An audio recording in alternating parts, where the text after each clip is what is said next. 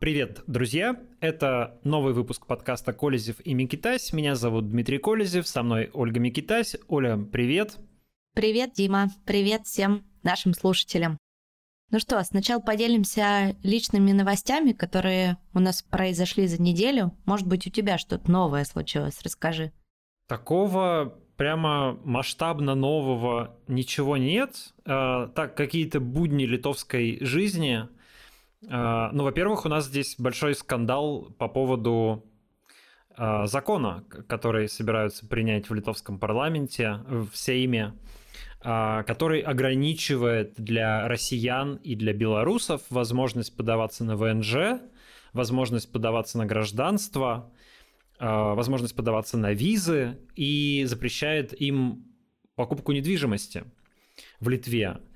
А, закон, законопроект прошел первое чтение в Сейме, и ну, в российской диаспоре здесь и в белорусской диаспоре он, конечно, очень бурно обсуждается, потому что а, ну, это многих касается. Не то чтобы здесь много людей получают гражданство, вот в прошлом году, по-моему, это было что-то типа 20 россиян и 30 белорусов, но а, в принципе, во-первых, пугает то, что это как бы дискриминационный закон по просто по базов, базовая такая дискриминация по национальному признаку. То есть э, не то, чтобы мы там, не знаю, а вот есть какие-то россияне, которые там поддерживают войну, связанную с Путиным, мы им там запретим что-то делать, наложим на них какие-то наши там литовские санкции отдельные, не пустим их к себе, не будем давать им покупать недвижимость. Нет, тут как бы просто типа все россияне как какие-то вот не вышли паспортом, поэтому мы им запрещаем. А, но там говорится в законе, что те, которые там преследуются режимом Путина, там бла-бла-бла, если а, МИД Литвы как-то это подтверждает, то, в общем, им для них делаются исключения по всем этим категориям, и по ВНЖ, и по гражданству, и, кажется, по недвижимости, но точно не помню. Ну, то есть ты должен, получается, доказать, что у тебя есть уголовное дело, или ты иноагент в России, и тогда проблем якобы не будет. Ну, то, что у тебя сделали ты иноагент, или просто, ну, там, ты какой-то более или менее известный активист или там журналист, и как бы тебя литовский МИД идентифицирует, что как бы, да, вроде есть такой человек, известна его позиция по поводу войны и режима Путина, поэтому вроде как его можно считать подходящим для Литвы и не угрожающим ее национальной безопасности, и дать ему там вид на жительство. А, и в этом смысле мне как бы вроде бы нечего переживать, потому что я как раз подхожу под любые категории исключений, но и, и кроме того, я не собираюсь покупать недвижимость в Литве, и я не собираюсь получать здесь гражданство, у меня нет таких планов, поэтому вроде как это сильно меня не аффектит, но а, в целом, в целом, это все равно такая тревожная штука, и понятно, что она здесь многих встревожило. Есть большое количество людей, которые приехали в Литву там даже не в этом году и не в прошлом, а в какие-то предыдущие годы. Ну, после 2020 года очень много белорусов приехало. Приехали э, сюда целые белорусские компании крупные, типа Wargaming или Епама. И, в общем, люди как-то стали обустраивать свою жизнь кто-то покупал недвижимость, кто-то кто как-то планы какие-то строил. А, и, в общем, у многих план, ну, такой здесь жить, когда-нибудь получать гражданство, видимо, а, как-то превращаться в граждан Литвы, но в Литве долгий срок получения гражданства, нужно в стране прожить 10 лет, чтобы получить гражданство. Но тем не менее, какие-то люди на это целятся. Вот. А тут получается, что как бы их вдруг всех так подвешивают и говорят, типа, нет, ребята, у вас тут, скорее всего, никакого будущего не будет. Поэтому, э, в общем, не очень понятно, как вам дальше жить, что планировать но если ты не можешь купить недвижимость в стране, как ты будешь в ней жить? Можно, понятно, что все, все живут пока что на съемных квартирах, но вообще-то люди рассчитывают когда-то обзаводиться жильем. Вот, если вдруг кто-то уже купил квартиру, получается, ты в странной ситуации, тебе ее нельзя поменять, например, на другую. Там родился ребенок, нужна больше квартира. У тебя вот есть так та, которую ты успел купить, а новую ты уже не можешь купить, потому что для граждан России есть ограничения. Ну, короче, такие, знаешь, вводятся дискриминационные меры э, нехорошие, потому что понятно, что есть э, ну, такое настороженное отношение к России, к россиянам, и нежелание видеть у себя пропутински настроенных россиян, и поэтому всячески Литва и другие страны Балтии пытаются от этого ограничиться. Понятно, что хочется как-то наказать Россию, россиян за то, что они делают в Украине, за то, что э, Российская Федерация делает в Украине, и тут как бы понятные эмоции. Но это как-то выходит за рамки демократии, ну, каких-то демократических ценностей, потому что, э, безусловно, дискриминировать людей, потому что у них такой паспорт, ну, это дискриминация по национальному признаку. Человек в большинстве случаев не выбирал свой паспорт. Он как бы родился в этой стране, получил это гражданство, он может не поддерживать этот режим, быть против войны там, и так далее. А ему говорят, типа, нет, э, ты здесь поражен в правах. И страшно ведь, что это может расширяться дальше, то есть, ну там, окей, сейчас э, запрет, э, сейчас, сейчас говорят, что это все равно не, не коснется тех, кто уже живет в Литве, что им там все продлят, их никуда не выселят. Ну а кто знает, как это, как это будет развиваться, если просто это вовремя не останавливать. А, кроме того, есть какие-то люди, которые как раз сделали выбор, они решили поменять гражданство, да, ВНЖ не продлят. Есть люди, которые сделали выбор, они как раз решили поменять гражданство и стать литовцами. А, и есть какие-то люди, которые, вот представь, 8-9 лет прожили в Литве и готовятся в следующем году, например, подать на гражданство. А им сейчас говорят, «Э, нет, ребятки, у вас такой возможности больше нет, потому что принимается вот такой новый закон. В общем, конечно, это все здесь обсуждается. Российская диаспора, э, российско-белорусская диаспора в Литве там не то чтобы сильно большая, вот, но она есть и она это обсуждает. А, что хорошо? Хорошо то, что после такого довольно бурного обсуждения, всяких возражений и после обращений, которые стали писать все им, а, в том числе литовцы, у которых есть там какие-то россияне, члены семьи, ну, в общем, которые не хотят разъединения с этими э, членами семьи, они стали обращаться к депутатам, и вроде там какое-то случилось движение в сторону смягчения. Две партии, а, в том числе входящие в коалицию правящих партий, они сказали, что они вносят поправки к этому законопроекту, которые, ну, значительную часть этих ограничений, по сути, снимают. Вот. И посмотрим, может быть, как-то здесь демократия сработает, и получится э, этот закон либо смягчить, либо остановить вовсе. Но, в общем, довольно тревожно, конечно, для тех, кто в Литве. До настоящего момента Литва, в отличие от Латвии, а, такую занимала более сдержанную позицию по вопросу отношения к россиянам. А, ну, в Латвии жестче, конечно. Мы видели это по кейсу телеканала «Дождь». В Литве не так, потому что здесь меньше русских, русскоговорящих. Это не такой болезненный вопрос. Нет опасения, что путинская пропаганда здесь создаст какой-то очаг нестабильности, используя этих русских. Но вот мы видим, что такое отношение стало дошло и до Литвы. А, тут, конечно, нужно сделать обязательную оговорку, что Литва суверенное государство. У нее есть законно избранный Сейм легитимность которого не вызывает никаких вопросов. То есть это депутаты, которых реально выбрали на выборах, в отличие от России, и которые голосуют и отражают таким образом волю своих избирателей. И если эти депутаты примут такой закон, ну, останется только уважать его. Здесь, э, в общем, мы гости в Литве, у нас нет, мы не граждане, у нас нет никакого права э, указывать литовским политикам, как они должны поступать и какие законы принимать. Это безусловное право литовцев. Но у нас есть права человека, как у мигрантов в этой стране, и мы считаем, что в данном случае э, это дискриминация и нарушение наших прав. И поэтому мы, конечно, можем об этом говорить, должны об этом говорить. И, в общем, как показывает происходящее, э, эти разговоры полезны, потому что вот вроде бы какие-то э, сдвижки здесь происходят. Я хотела спросить еще, а вот ты почти год уже живешь в Литве, а ты вообще там видел про путински настроенных граждан? Нет, не видел. А, ну, я встречал... Иногда встречаю людей такого более старшего поколения. Вот, ну, извините за классический такой э, пример, но меня как-то вез таксист из аэропорта. Вот. И он был такой пожилой mm-hmm. литовец, ну, 60 плюс. Э, очень ностальгирующий по советскому прошлому, который прямо ехали, он, ой, вот в советское-то время у нас было три таксопарка, ох, тут жизнь-то была, ох, мы таксисты хорошие деньги получали, вот это вот было, а не то, что сейчас. Вот. А, и, но при этом он как, бы, ну, такой занимал позицию, что, ну да, война вроде как плохо, но в целом-то вроде как бы Россия ничего.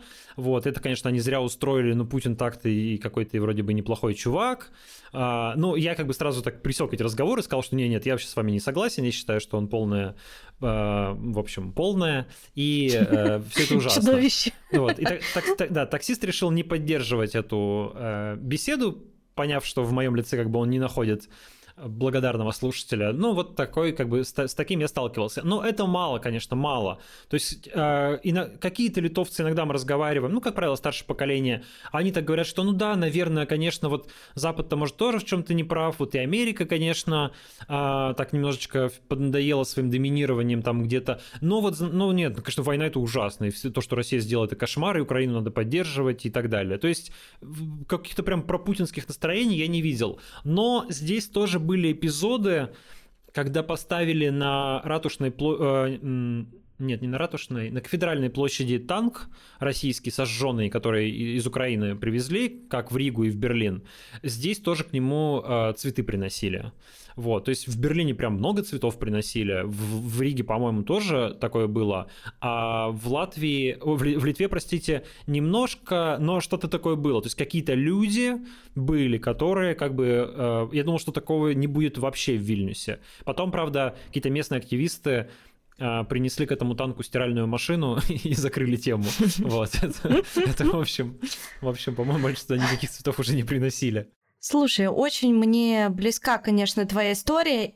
Да, и ты знаешь, Конечно, находясь в Грузии, э, хоть здесь пока и не принимают таких законов, но ты тоже все время чувствуешь себя гостем и всегда держишь какой-то запасной план в голове, типа, а что будет, если нас вот так вот попросят отсюда выехать, да, то есть сократят э, время пребывания, там, я не знаю, какие-то ограничения введут, заблокируют все карты, и ты постоянно вот в этом находишься состоянии и думаешь, так, а вообще, а где мне еще рады с моим красным паспортом, куда поехать в случае чего? А ведь многие переезжают целыми семьями, действительно покупают жилье, устраивают детей в детские сады, школы, платят налоги, потому что уже живут достаточно долго, да, в основном сейчас мы смотрим те, кто уже год э, назад как уехал.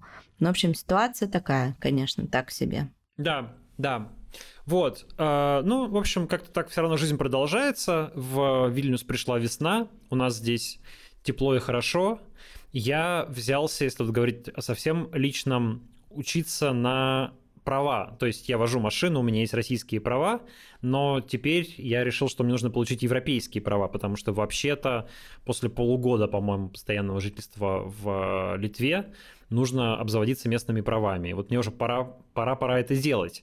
А, ну и вообще, я решил, что, наверное, в текущей ситуации европейские права не помешают. А, поэтому э, решаю всякие билеты, учу теорию. Э, в целом, я правила это, конечно, На знаю. Нет, на русском, на русском. Вот это преимущество Литвы, потому что здесь э, здесь и билеты есть на русском, и ты экзамен можешь сдавать на русском, и инструкторы русскоязычные, и поэтому, в общем, лучше, лучше сделать это в Литве, чем в какой-то другой европейской стране. А, э, решаю билеты, они в целом похожи на российские, но правила это, понятно, плюс-минус одни и те же, но там есть, конечно, нюансики, которые, которые я не знал, которые именно а, к европейским относятся условиям или даже именно к литовским. Ну, там всякие вот эти вот полосы для электромобилей, как устроены, а, значит, э, как ты должен там какие-то некоторые действия предпринимать, которые там, ну, типа, когда тебя остановил полицейский, что нужно делать. Вот, всякие есть такие вопросы, которые с российским опытом не очень э, согласуются. Поэтому все равно приходится учиться. Вот я за 10 евро купил себе 10 часов этих э, решений этих билетов в интернете и решаю, решаю, решаю, готовлюсь. Потом пойду сдавать. Расскажу, как это было. Да, интересно. У меня тоже есть права. Я получила их 18 лет в России, потом их обновляла, но я никогда не ездила за рулем. То есть я не люблю э, водить машину, потому что я очень нервничаю, все меня раздражают. Мне кажется, что все лезут куда-то без очереди, все бибикают, и мне больше нравится на пассажирском сидении сидеть, и я не хочу водить машину. Кстати, вот у меня из личных новостей, э, мне кажется, только одна новость, что я тоже касательно Литвы, кстати. Я нашла здесь, в Тбилиси, а, литовское безалкогольное пиво, и оно оказалось очень вкусным. Я знаю, что у вас... Да, да, в такой Самое серебряной лучшее. баночке. Самое лучшее пиво, да. Да, здесь оно стоит 5 лари, это примерно 150 рублей за банку железную. И ты знаешь, это единственное безалкогольное пиво, помимо э, Хайникина, которое здесь есть. Ну, то есть здесь вообще выбора абсолютно ноль, да, я рассказывала, что я пила здесь камбучу, но ты мне сказал, что от нее толстеет. И я решила что-нибудь еще добавить в свой рацион. Ну, от пива, я тебе скажу, тоже толстеют. Не хочу тебя расстраивать. Я в курсе, да. Ну, в общем, открыла для себя это литовское пиво, и правда очень вкусно. Ребята, Калнапилис да. это просто божественный нектар. Кто пьет безалкогольное пиво, и если есть какой-то доступ вот к литовскому пиву, то да. На самом деле, знаешь, что странно? Я это пиво открыл в Екатеринбурге.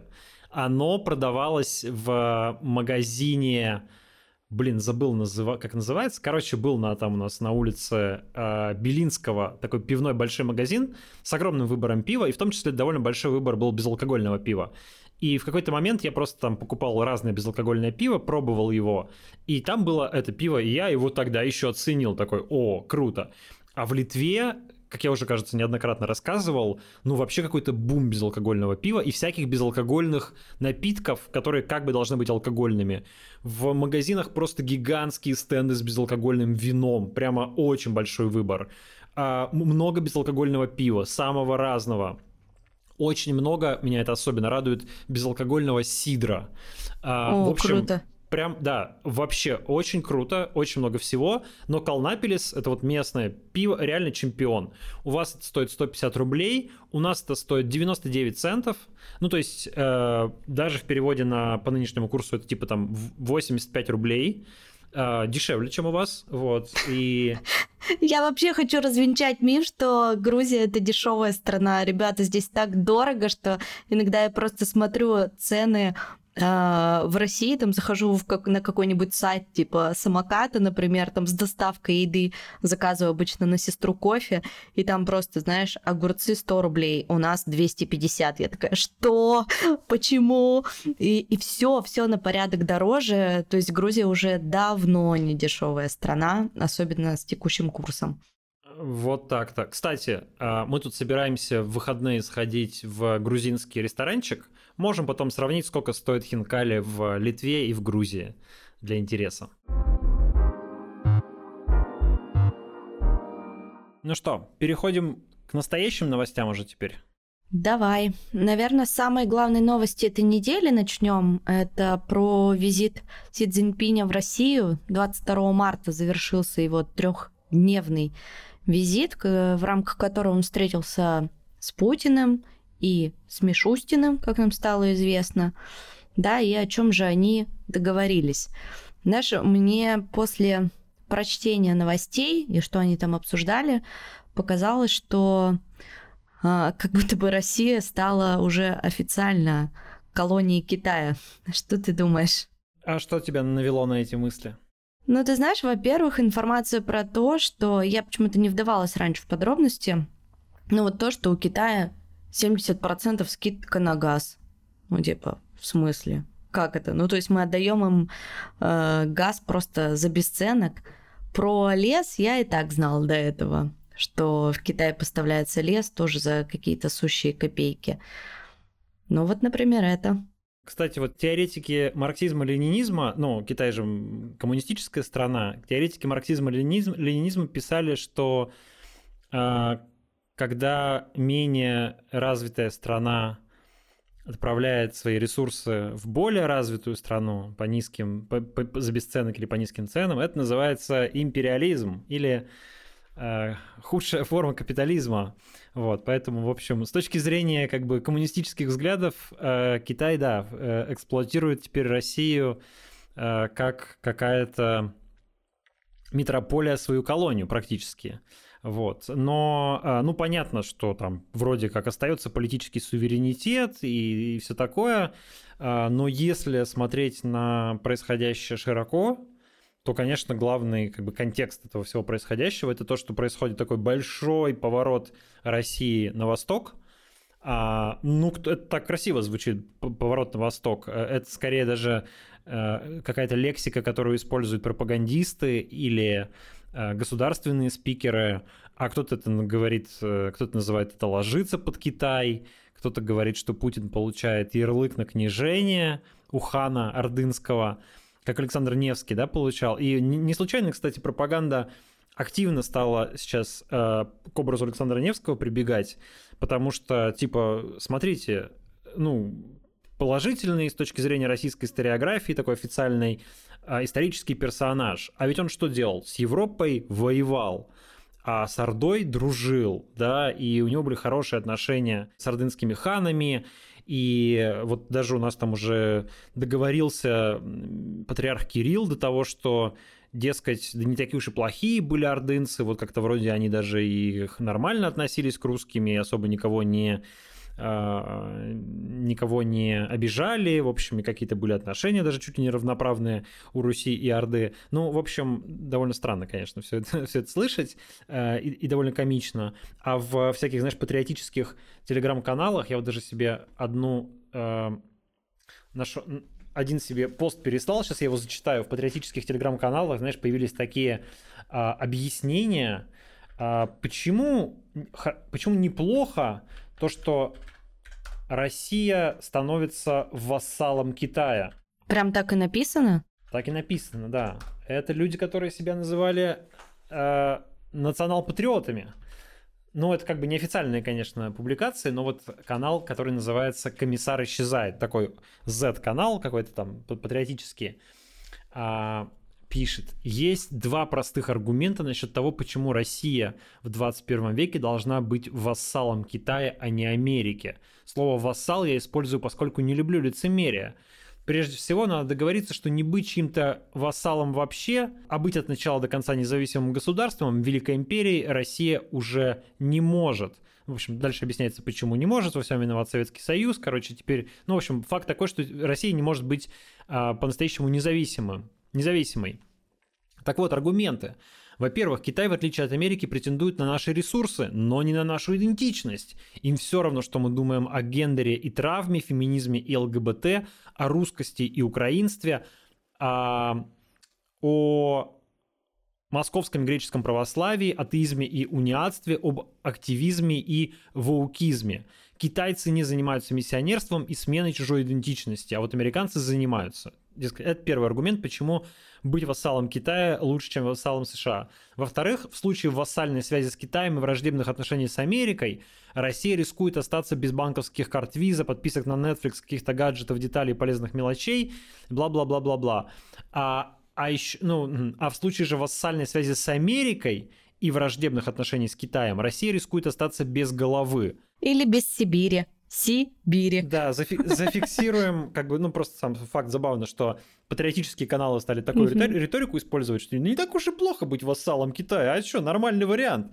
Вот. А, не знаю, как это понравится гражданам России, конечно, но последний аргумент, кстати, совершенно а, не выдерживает критики, на мой взгляд, потому что почему-то делается и вывод, что если ты, ну, они называют это вассалом, окей, если ты младший партнер Соединенных Штатов, то обязательно Китай твой враг. Не очень понятно почему, потому что Китай, в принципе, сам спокойно партнерствует с Европой, да и с Соединенными Штатами. В общем, как-то э, не очень понятно, почему делается вывод. Мне кажется, потому что две большие державы великие, это Китай и Америка, между которыми постоянно идет противостояние. Ну и тут еще Россия где-то маячит. Ну да, но э, почему-то автор делает вывод, как будто бы партнерство с Соединенными Штатами будет означать уничтожение России со стороны Китая, как будто бы, как будто бы Китай поэтому уничтожит Россию, если она будет сотрудничать с Соединенными Штатами, и Китай обязательно станет врагом. Почему же он обязательно должен стать врагом? Я не знаю. Является ли Китай врагом Франции? Ну, вроде нет. Является ли Китай врагом Германии? Да, кажется, тоже нет.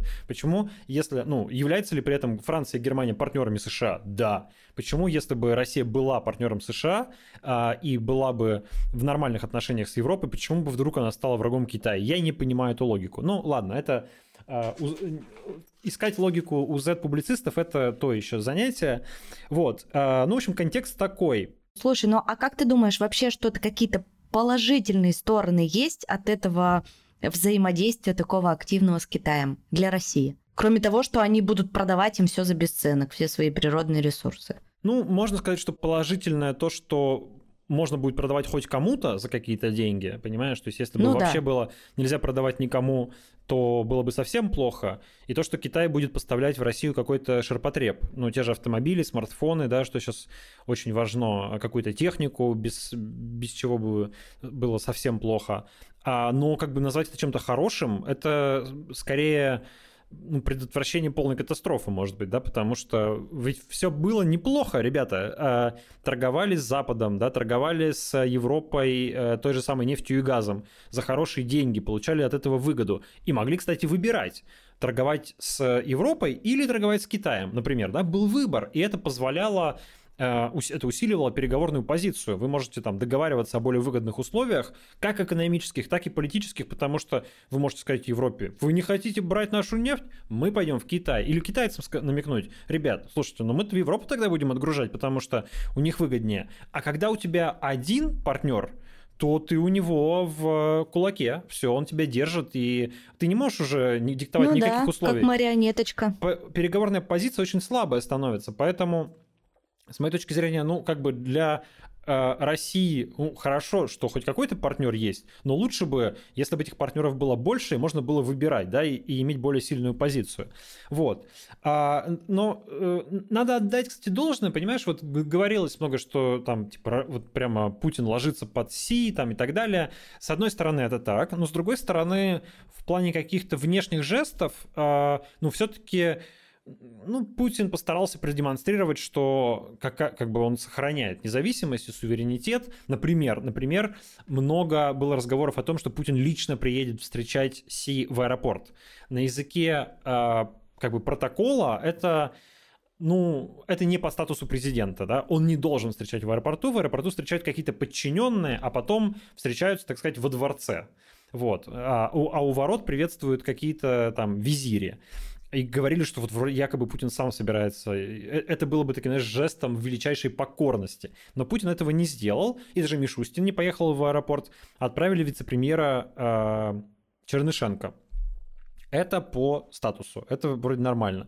Потом, самый-то главный, какой вывод вообще из всего визита? С чем ехал э, Си в Россию? Он же ехал со своим планом мирного урегулирования по э, ну, украинской войны.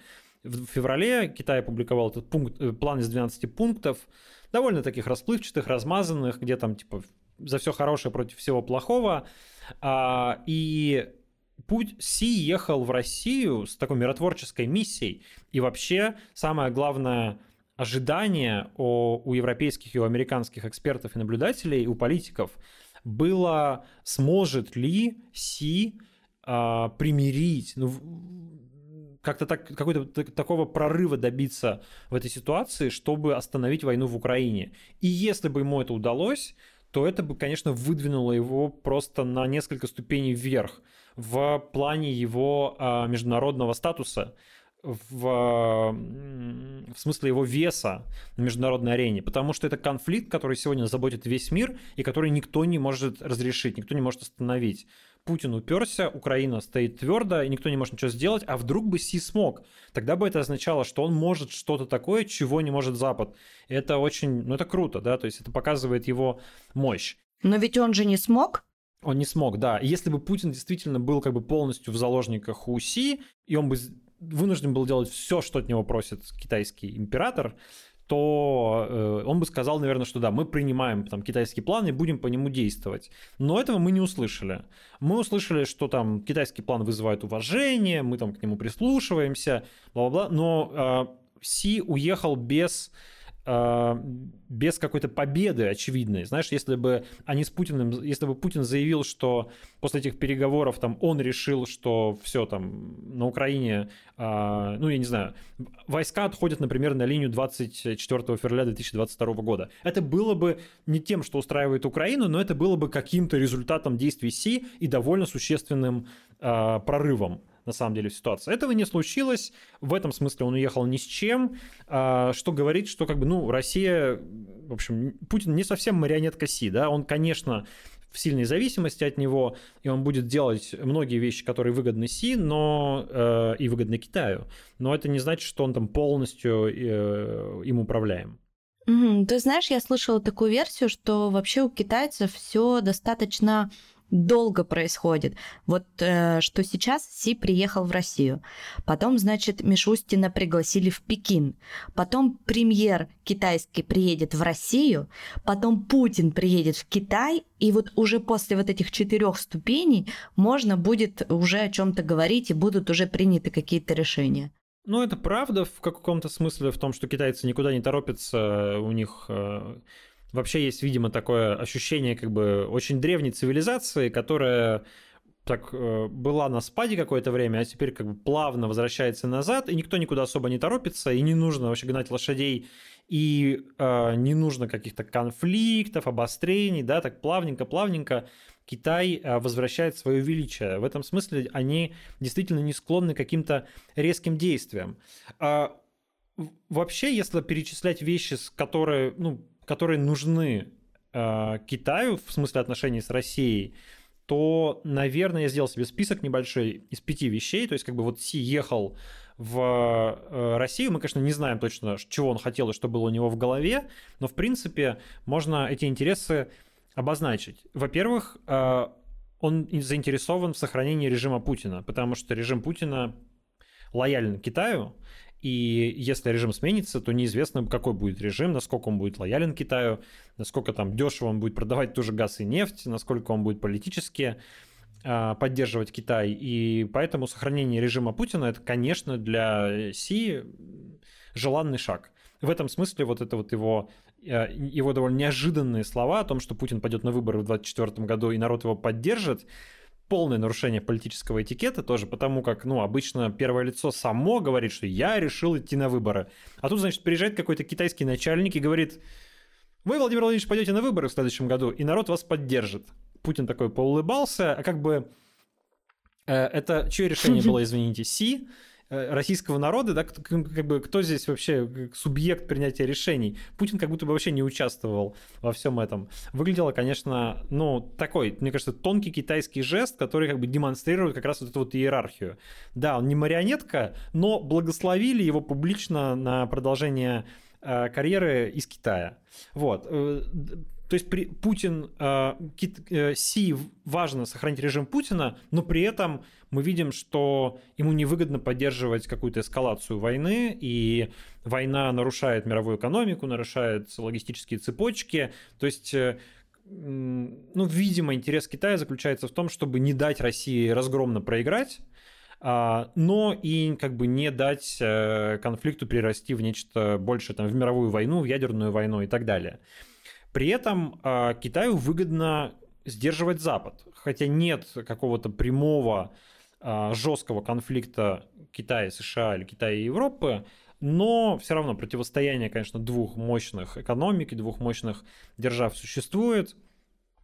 И э, Россия и украинская и война в Украине такая больная сейчас ситуация для США и для и Европы, что ну как бы вроде про времени заниматься там Китаем, не знаю, как-то э, пытаться надавить на Китай в чем-то, там, вмешаться в решение тайваньского вопроса, вроде как и нет, да, все отвлечены другим, и в каком-то смысле Китаю это выгодно, а люди, которые мыслят категориями, что война, большая мировая война между США и Китаем неизбежна, а, говорят, что, ну, дескать, Китаю очень выгодно опустошать сейчас американские арсеналы, потому что европейский арсенал, да, потому что западный мир тратит свои вооружения на войну в Украине, а останется голенький, и можно будет брать его голыми ручками. Вот. Ну, я не знаю, это, наверное, какое-то преувеличение, mm. я надеюсь, но кто, кто знает, может быть. Конечно, Китаю выгодно получать дешевые ресурсы, не то чтобы они там сильно, ну, очень заинтересованы в российской нефти и газе, и прожить без них не могут, но когда тебе отдают в три раза дешевле рынка, ну, кто бы не взял, да, ведь какой-то ресурс. Но это же сразу тебя в каких-то вещах делает очень, э, ну, дает тебе какие-то супер возможности, потому что ты можешь там свою промышленность развивать за счет дешевых ресурсов, не знаю, э, в общем, много чего делать. полезного для своей экономики. А, ну, рост, ну, как мы уже говорили, международного статуса, то есть только что Си э, подружил, помирил Иран и Саудовскую Аравию, которые, будучи двумя разными ветвями ислама, шиитами и суннитами, считались как бы непримиримыми противниками, да, а китайская дипломатия сумела их вдруг примирить. И э, Китай оказывается таким довольно эффективным игроком в странах Азии, Ближнего Востока, Центральной Америки, возможно. А, Центральной Азии, естественно, и в этом смысле может конкурировать с Соединенными Штатами за роль а, ну, такого, ну, не сказать мирового гегемона, да, но такого ключевого а, международного игрока. При этом, если Соединенные Штаты сегодня часто рассматриваются как скорее источник войн, то Китай как бы претендует на а, статус источника мира. И это, конечно, для многих более понятный, выгодный и э, приятный такой статус. То есть лучше иметь дело с державой-миротворцем, чем с державой, которая поддерживает войну. А, а ведь нарратив сейчас во многом разворачивается таким образом, что Соединенные Штаты как бы поддерживают войну в Украине, потому что поставляют туда оружие, заставляют европейцев поставлять туда оружие, да, и так далее. То есть с точки зрения Украины, с нашей точки зрения, э, США поддерживают Украину в борьбе, в, в агрессии против России, угу. да, а с точки зрения там, российской пропаганды или, возможно, китайской пропаганды, э, Соединенные Штаты разжигатели войны, потому что они, вот, дескать, э, накачивают э, Украину оружием. А, не согласен с этой точкой зрения, но для каких-то стран это работающие аргументы.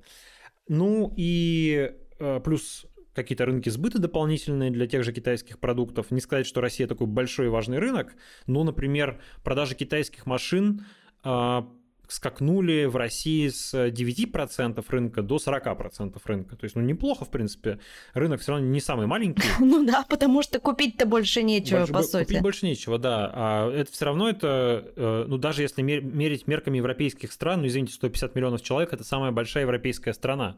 Кто бы отказался от такого рынка? Понятно, что это далеко до, до самого Китая или до Индии с их там миллиардным населением, но тем не менее, все равно немало. Ну и какие-то технологии, возможно. Не то чтобы там Россия блещет технологиями, но атомные технологии все-таки остались, какие-то космические технологии остались, возможно, какие-то оружейные технологии э, остались, хотя скорее сегодня Россия заинтересована в китайских технологиях, чем наоборот. Вот это, скорее всего, то, зачем Си ехал э, в Россию. России, в свою очередь, нужны деньги за сырье от Китая, России очень нужно оружие, и это, это та вещь, которую явно Путин э, хотел бы получить от Китая. И, а, возможно, и ракеты, и стрелковое оружие, и танки, или, по крайней мере, обмундирование для своих солдат, но публич, публично никакой сделки не было заключено. Возможно, была какая-то тайная сделка, мы об этом не знаем и узнаем в будущем. Но пока что Китай э, никак Россию военным путем не поддерживает. Более того, вот недавно из одной публикации узнал, что, например, в Китае запретили даже продавать в Россию пуховики цвета хаки, чтобы а, чтобы Россия их не использовала для своей армии, потому что всякие наши пронырливые, э, ловкие бизнесмены приноровились для поставок армии покупать китайские какие-то зеленые пуховики, нашивать на них нашивки «Армия России», вот, и продавать в армию России, собственно, потому что этих пуховиков не хватает. А в Китае, оказывается, запретили вроде бы это делать. Э, ну, информация не 100% достоверная, но вот читал это в одной из публикаций там на «Медузе». И э, теперь, ну, в, в, что, в общем, говорит о том, что Китай, если уж он, извините, пуховики не поставляет, то очень вряд ли он поставит ракеты, прямо скажем. И это напоминает, что мнение все-таки Соединенных Штатов и других западных стран для него, э, видимо, намного важнее, чем мнение России. Ну, России нужна международная поддержка какая-то, и Помнишь, когда только появилась новость про э, ордер на арест Путина, было много разговоров о том, что сейчас все отменят свою поездку, потому что кто будет пожимать руку э, международному преступнику, которого готовится арестовать, которого обвиняют в ужасных военных преступлениях. Ну ничего, нет. Си приехал, руку пожал, обнялся, все было хорошо. В этом смысле это как бы для Путина демонстрация того, что он не в международной изоляции. Вот у него, да, Соединенные Штаты его преследуют, Европа его преследует, а Китай э, все-таки остается его другом и партнером. Это, конечно, было для Путина важно. Но по итогам, еще раз говорю, прорыва никакого по Украине не случилось. Но при этом и Путин никакой поддержки не получил. То есть мы же не услышали от Си, что, например, он поддерживает э, аннексию регионов этих, да, что он э, поддерживает, не знаю, Крым, призна, не признает Крым российским. Нет, не признает. Э, Китай выступает за э, суверенитет и территориальную целостность стран. В этом смысле, вообще-то, китайский план подразумевает, по идее, что Россия должна вернуть свои территории Украине. А, безусловно, растет экономическая зависимость России от Китая.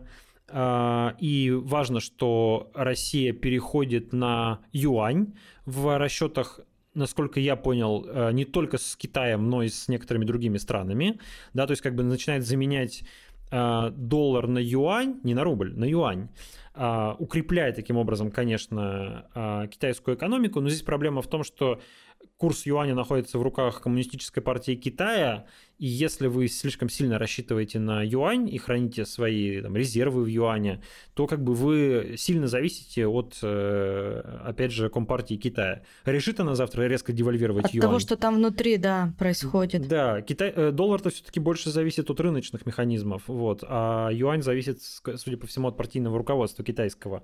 И так сильно полагаться на него тоже довольно опасная вещь. А, ну, в общем, вот, э, такое случилось на неделе. Кто-то называет это супер историческим событием. Ну, действительно, наверное, учитывая то, какую, с какой помпой все проходило, все эти встречи, все эти вот масштабнейшие какие-то мероприятия, да, какие-то гигантские флаги России и Китая там поставили. Ну, прямо видно, что ну вот э, Кремль постарался так действительно все этот визит показать как очень важный и какой-то исторический для России. Наверное, во многом он такими будет. А какую роль во всей этой ситуации играет Мишустин? Ведь его на этой неделе было достаточно много. И заявлений от него было много, и то, что он и Си в том числе встречался, и в том, что он и в Пекин-то собирается ехать. Мишустин что у нас? Новый преемник Путина? Как ты думаешь, он может в 24 году ну, опять вот в эту игру сыграть, как было с Медведевым когда-то? Ты имеешь в виду, Путин может ли сыграть, да? Ну да, чтобы Мишустин заменил Путина на этом посту, и якобы, что очень много а, слухов таких, что он к этому активно готовит его. Ну, ты знаешь, я в целом придерживаюсь версии того, что Путин сам пойдет на выборы в 2024 году. Mm. А, точнее, выборы уже, по сути, начинаются, потому что до них остался год, и это ну, кампания уже идет. А, но в этом смысле, да, интересно, что, во-первых, Мишустина стало довольно много. У него, кстати, на этой неделе был еще отчет в Государственной Думе.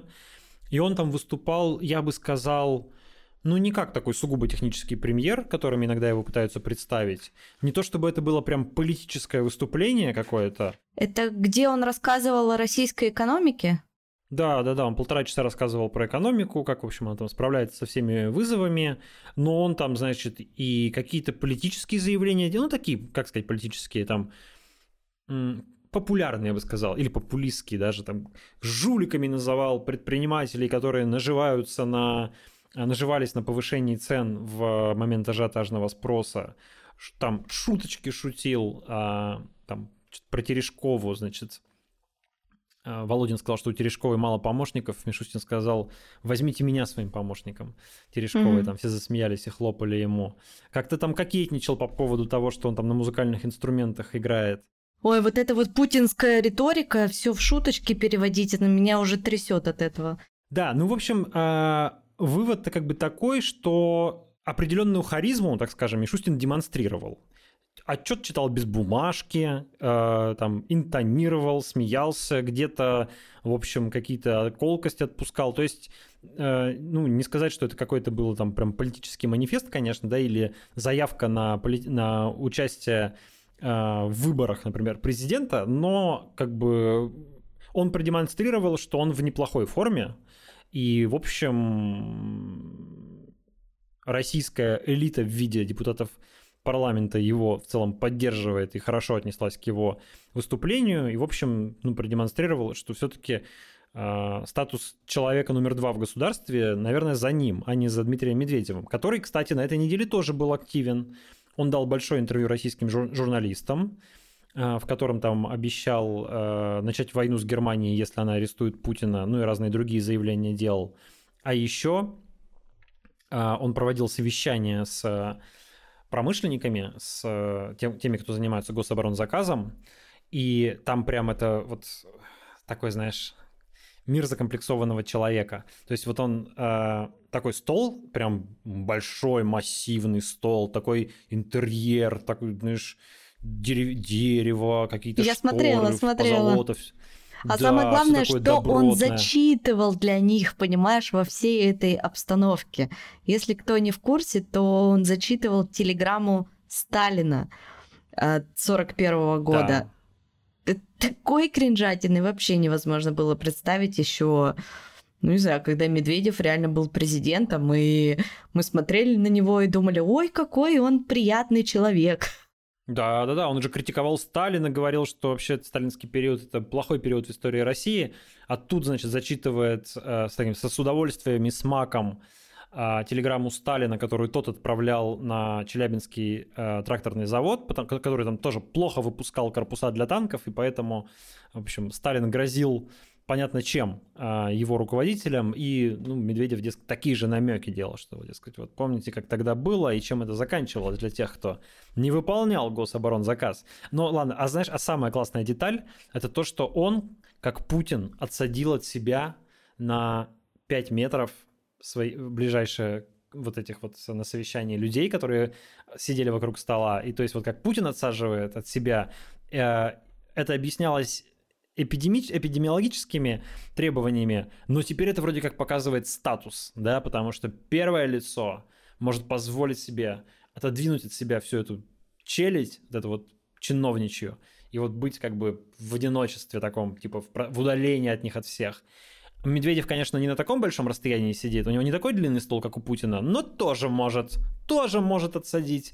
Показал, что он как бы типа второй после Путина по э, длине столов. Вот, может, это будет гонка, нас ждет впереди вот это вот Мишустин-Медведев? Может Или быть. как думаешь, у Может Медведева быть. больше нету шансов после всех его высказываний? Володин я бы тоже не списывал со счетов, ведь на этой неделе еще или на прошлой, ну, в общем, на днях случилась тоже интересная вещь. Госдума вернулась к прямым трансляциям. Они же в какой-то момент э, прекратили прямые трансляции из зала заседания. Это объяснялось тем, что они там объясняют, э, обсуждают войну, всякие секретные вещи, в общем, нельзя показывать. И казалось, что вроде как это, наверное, навсегда, потому что все, нечего, кончилась демократия, в кавычках, да, хватит смотреть, как там депутаты обсуждают какие-то вопросы в парламенте. Какие законы принимают, такие и надо. А тут вдруг вернули, понимаешь? Вернули.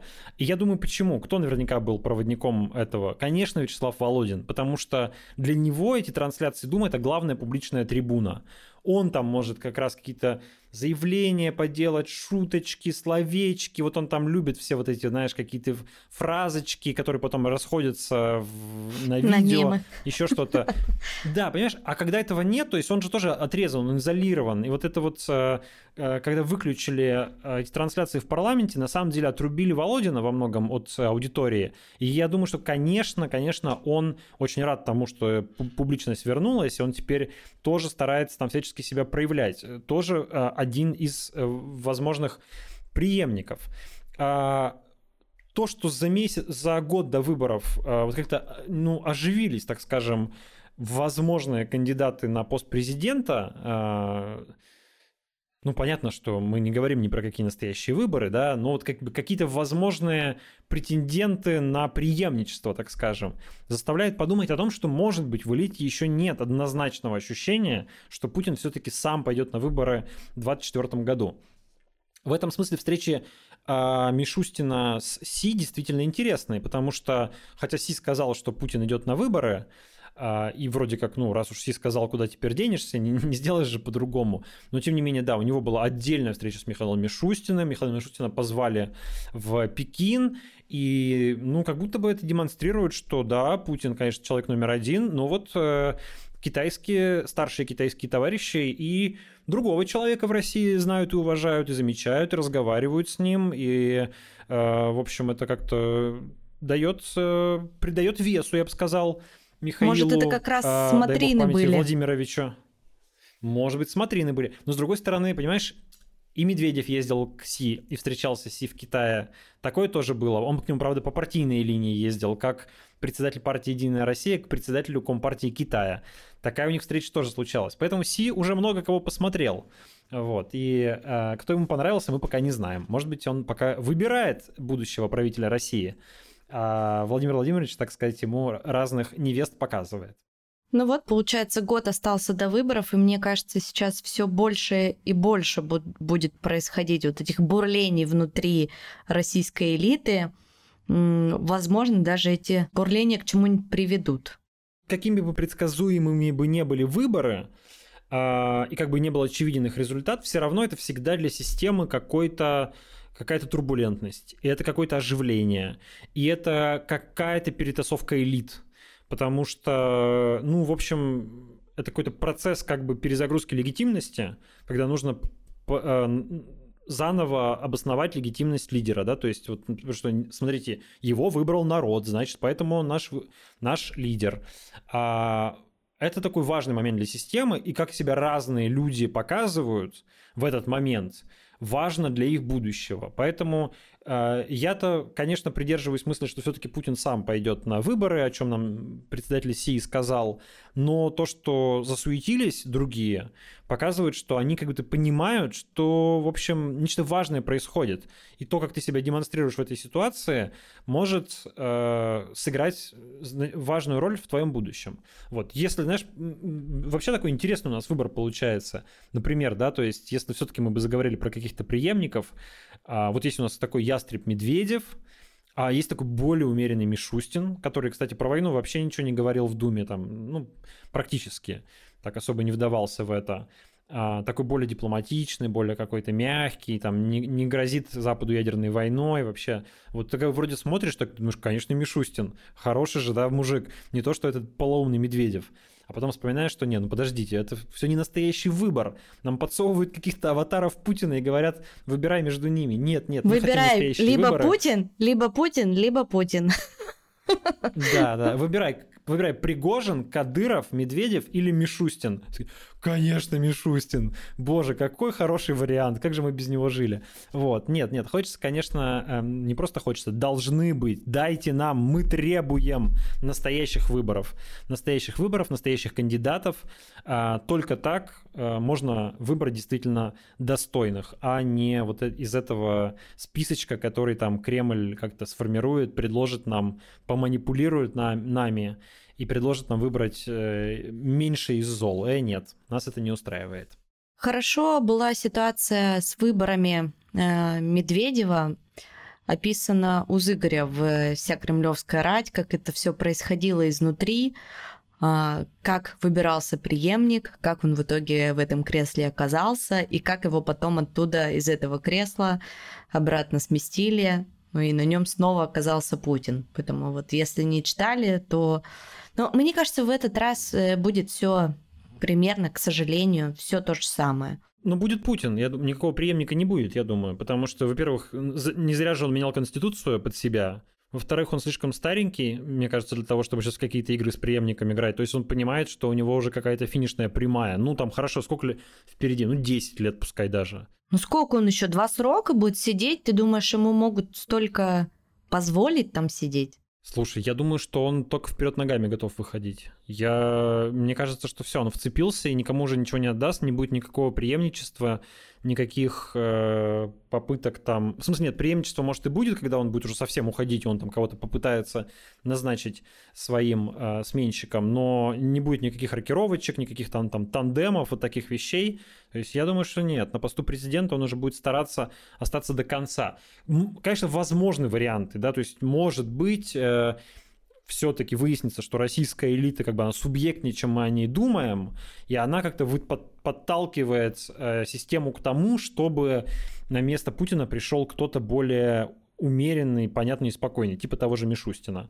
Но как-то не слабо верится, слабо верится. Я думаю, что все-таки путинская любовь к власти и его вот эта вот э, хват, хватка трона, она перевесит э, все устремления российской элиты, даже если они есть. Вот э, на подумать нашим слушателям и, может быть, оставить нам комментарий в Apple подкастах, что вы думаете по этому поводу. как вы считаете, будет дальше развиваться ситуация.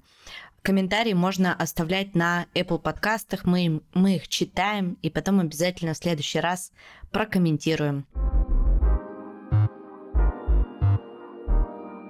Ну что, переходим к следующей новости.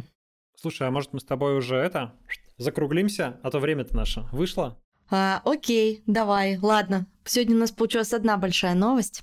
Ну, две, ну, две вообще-то. Мишу, Мишустин считается отдельной новостью, я считаю. А, ну ладно, хорошо.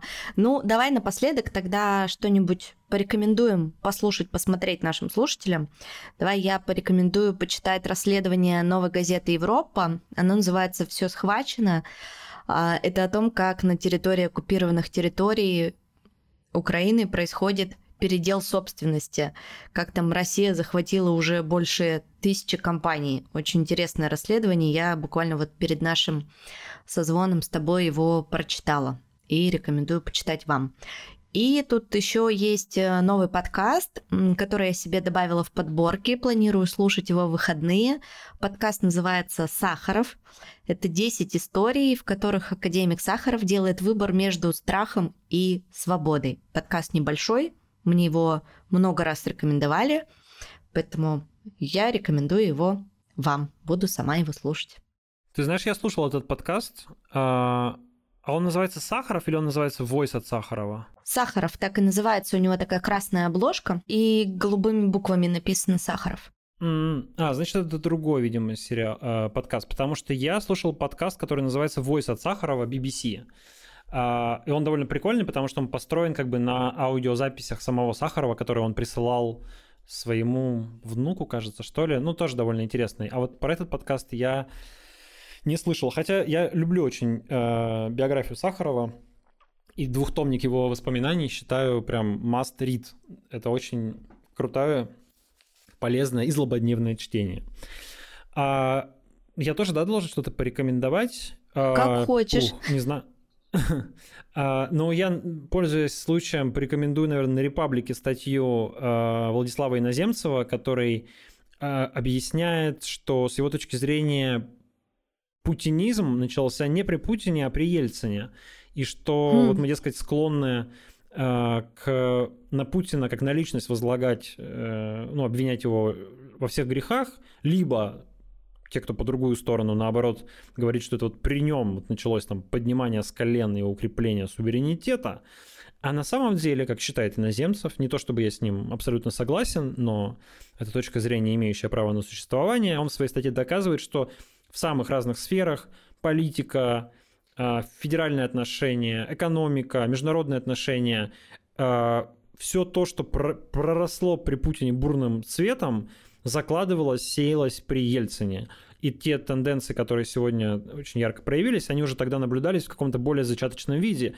И стало быть, не было никакого другого э, варианта, считает иноземцев.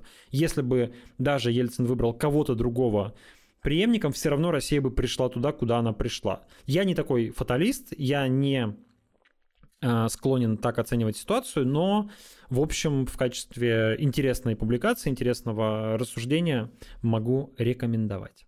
Ну все, вот у вас есть целый список, чего почитать, послушать в выходные, поэтому желаю вам хороших выходных. Обязательно подпишитесь на нас на Бусти и на Патреоне. Это поддерживает наш подкаст, потому что, как всем известно, у нас нет никакой рекламы, мы делаем его самостоятельно на свои собственные средства, и он живет только за счет наших патронов, поэтому будем вам очень признательны. Ну и подожди, это не только признание, мы еще и э, выпуски там публикуем раньше, чем на основных платформах. Так что да, вы не просто нас да. поддерживаете, вы еще получаете ранний доступ к нашему подкасту. Да, обычно он на всех платформах выходит в субботу в первой половине дня, а на Бусти и на Патреоне появляется примерно в 11 часов вечера по Москве. Поэтому Пожалуйста, подписывайтесь. И хороших вам выходных. Спасибо, что были с нами этот час. Всем пока. Пока, друзья.